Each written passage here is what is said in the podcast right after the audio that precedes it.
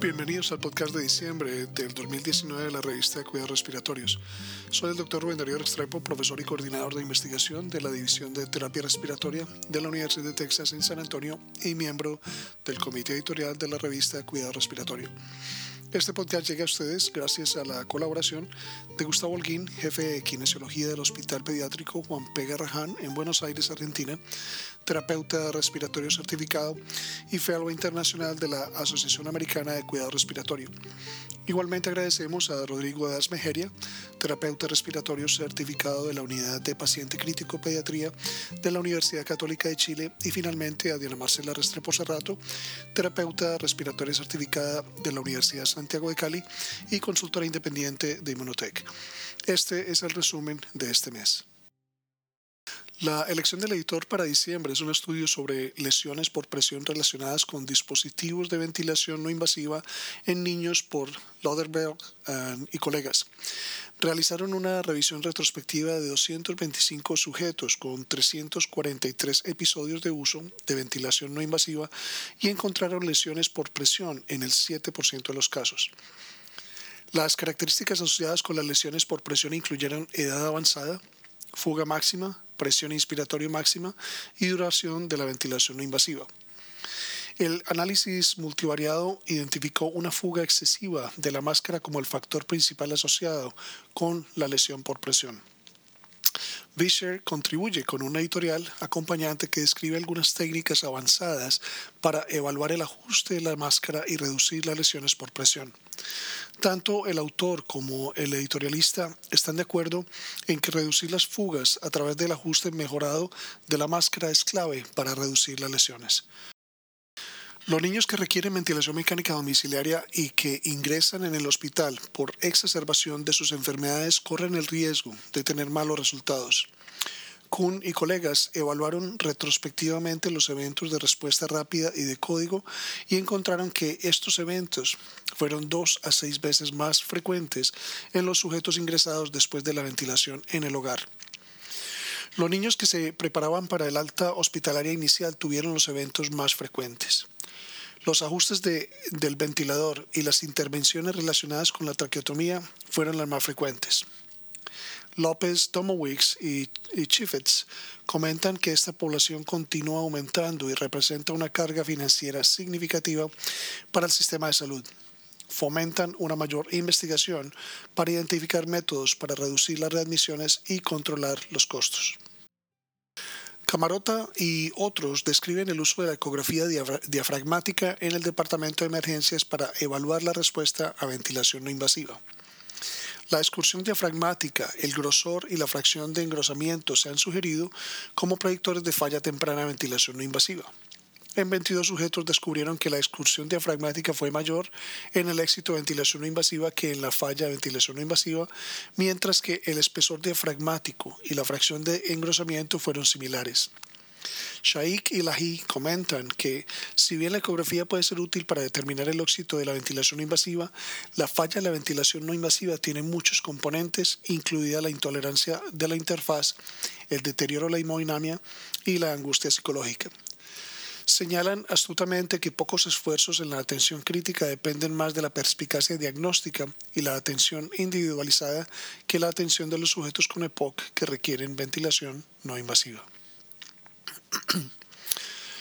Lu y colegas describen la aireación pulmonar en sujetos con oxigenación de membrana extracorpórea venomenosa, BB-ECMO, en un estudio retrospectivo de 50 sujetos e informaron que el puntaje de aireación por ultrasonido pulmonar aumentó durante el BB-ECMO en los sobrevivientes en comparación con los no sobrevivientes llegaron a la conclusión de que hubo una mejora significativa en la aireación pulmonar en los sobrevivientes, mientras que una pérdida severa de aireación pulmonar persistió en los que no sobrevivían. Estos datos sugieren un papel para el uso de ultrasonido en el monitoreo de pacientes que requieren BB-ECMO. La limitación del flujo expiratorio representa un hallazgo fisiopatológico clásico en la EPOC. Frolic y otros describen el bucle de flujo de volumen de marea envolvente que ocurre en sujetos con EPOC y en reposo y durante el ejercicio. En 37 sujetos con EPOC informaron que la envoltura del circuito de flujo de marea, volumen en reposo, se asoció con una mayor carga de disnea e intolerancia al ejercicio. Sugieren que el monitoreo podría usarse para determinar evaluaciones funcionales en sujetos con EPOC. Kuhn Kamberstadt y sus colegas proporcionan un estudio prospectivo de cuatro años que evalúa las extubaciones no planificadas en la UCI neonatal. Identificaron 134 eventos de extubación no planificada, después de lo cual la mitad de los sujetos recibieron una prueba de extubación con el 63% restante extubado. Se requirió se requirió en el 13% de los sujetos post-extubación eh, no planeada y después de los sujetos de reintubación requirieron mayores presiones de la vía aérea y requerimientos de oxígeno.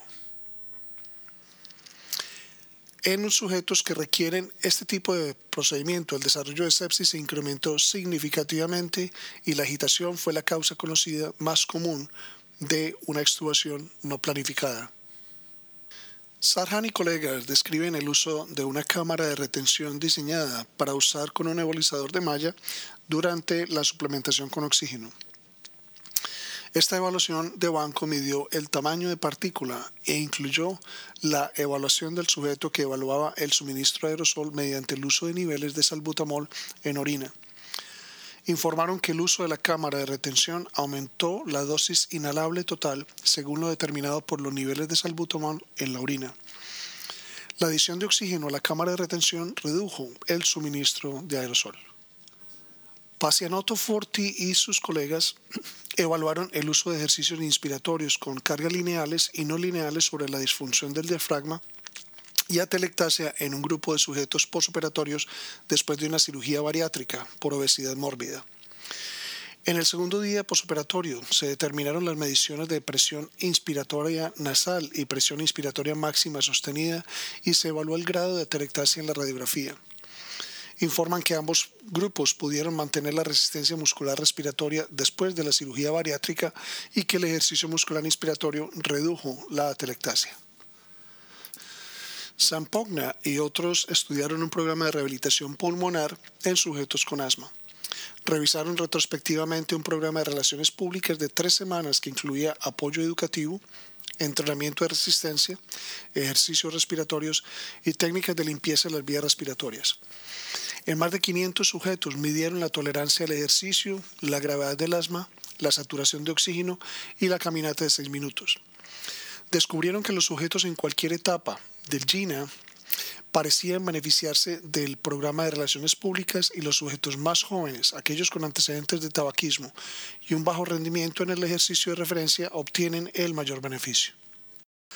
La embolia pulmonar es una complicación común en pacientes con una exacerbación de la EPOC. Feki Hassen y colaboradores determinaron la incidencia, los factores de riesgo y el impacto de la embolia pulmonar durante la exacerbación de la EPOC que requiere ventilación mecánica. En un corte de 131 sujetos con EPOC ingresados en la UCI, la incidencia de embolismo pulmonar fue del 14% llegaron a la conclusión de que la embolia pulmonar era una etiología común en la exacerbación de la EPOC que conduce a una alta mortalidad. La edad, la ventilación mecánica invasiva y la inmovilización se identificaron como factores de riesgo primarios para la embolia pulmonar.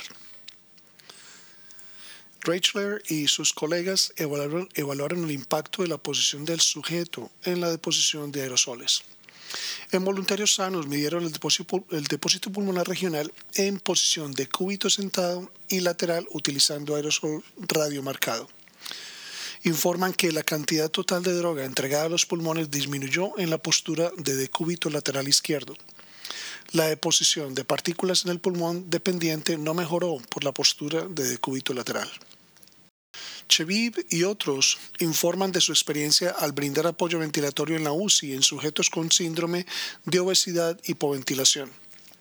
Realizaron un estudio retrospectivo en cuatro unidades de cuidado intensivo durante un periodo de cuatro años. identificaron 115 sujetos con el síndrome de obesidad hipoventilación, de los cuales 37 requirieron admisión en la UCI y 36 de ellos recibieron ventilación no invasiva.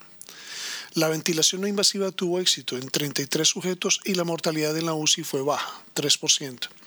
Llegaron a la conclusión de que la insuficiencia respiratoria hipoxémica en sujetos con el síndrome de obesidad hipoventilación responde a la ventilación no invasiva.